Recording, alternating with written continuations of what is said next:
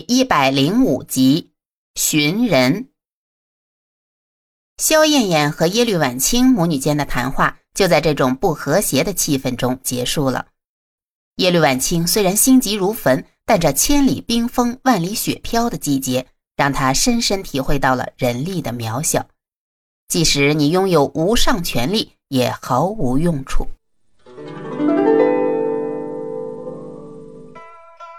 大宋景德二年的春节，就在这几家欢喜几家愁的气氛中度过了。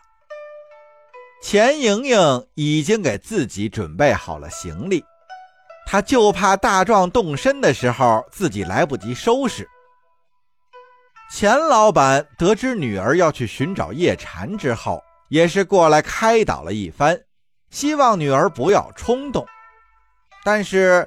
钱莹莹态度坚决，也没有商量的余地。也是因为呀，此前有过翠屏山出家的前车之鉴，那钱老板也知道自己这个女儿不能逼得太紧啊。在劝说无果之后，也只得是嘱咐她在路上注意安全，保护好自己。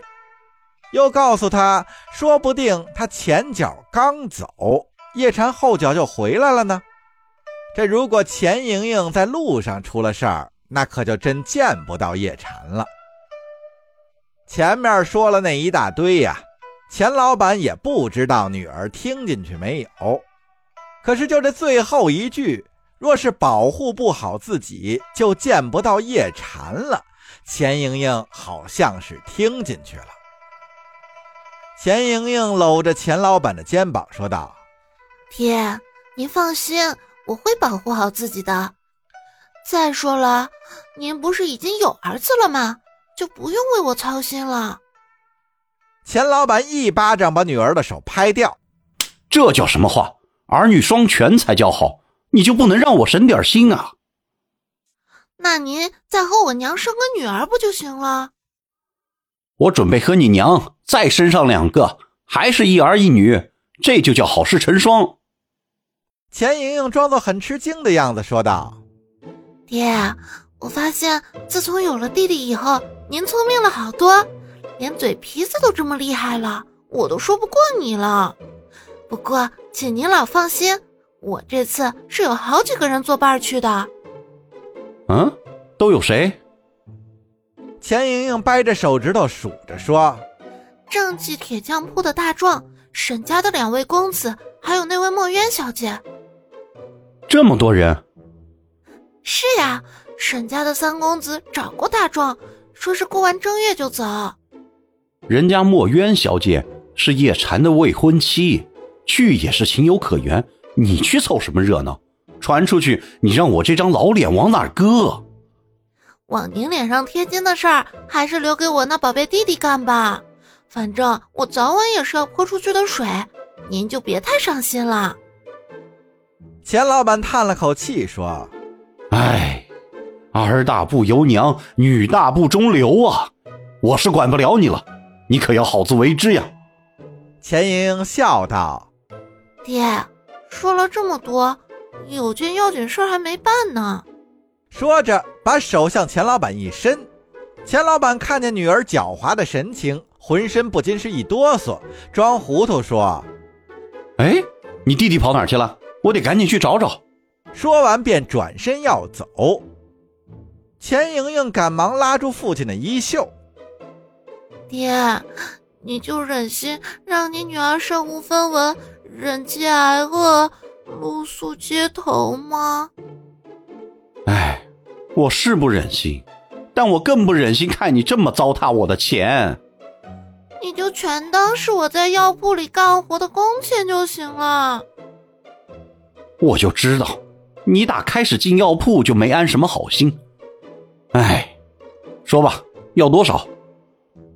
百八十两我不嫌多，三五十两我也不嫌少。哎，我的乖女儿，你是想要你爹的老命吗？就十两，多了没有？钱莹莹装作生气的模样说道。行，十两就十两，剩下的我就去借高利贷，把你的名号一报，等我走了就让他们来找你要。钱老板赶忙打住女儿的话头：“啊，我的姑奶奶，哎呀，我给你还不行吗？你别再吓唬我了。”钱莹莹微微的一笑：“哼，早说给不就好了。”钱老板摇了摇头，又是叹口气，转身走出了房门。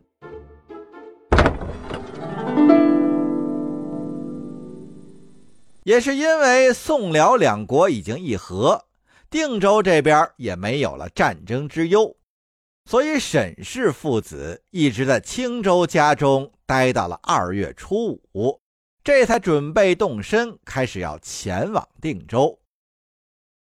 这一次出发的队伍那可谓是浩浩荡荡啊，因为队伍之中又多了墨渊，多了明禅，还有大壮和钱莹莹。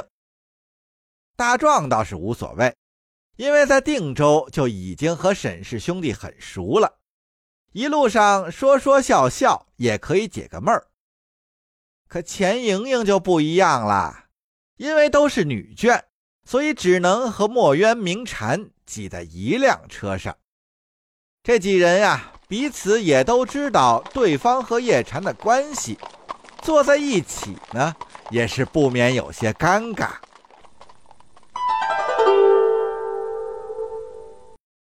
墨渊是过完年，听三哥沈世宜说钱莹莹也要跟着去找叶禅。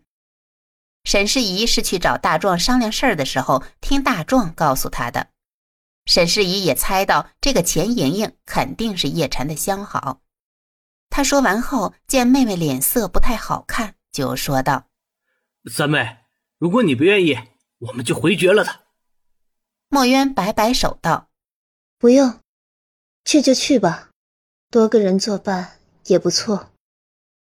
沈世宜点头道：“嗯，去了有个了断也好。”墨渊心里也是这么想的。找到叶禅以后，他们之间肯定会有一个了断，结局会是怎样的，他也猜不到。正是因为如此，所以他心中一直忐忑。一路上，墨渊和钱莹莹聊了些家常，渐渐熟络起来。但二人都心照不宣地避开叶禅的话题。经过几天的颠簸，众人到了定州城。因为沈家在定州的宅院很宽敞，房间也足够，所以大壮和钱莹莹也都住在了这里。头几天有些忙碌，朝廷的嘉奖、兵部的文书接二连三的到来，沈万达和沈氏兄弟一直忙着处理这些。待到了二月的月末，尘埃终于落定了。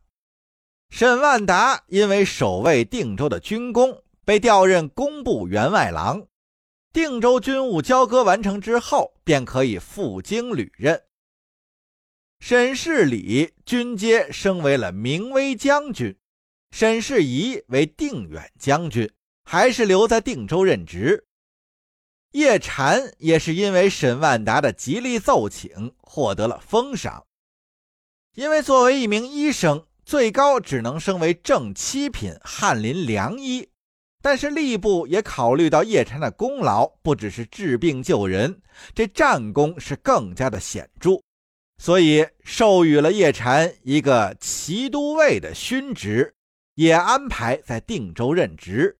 按从五品官阶领取俸禄，因为叶禅的人不在定州，那也只能是等到上任之后再发放俸禄。至于像大壮这些义工啊，虽然也是经历了生死，但是毕竟不是宫门中人，却是什么好处都没有得到。和辽国签订了盟约。那边关自然是再无战事威胁，定州的军队也是开始大幅的裁撤，只剩下五千余人。平时的任务也只剩下看守城门和协助定州官府维护境内的治安。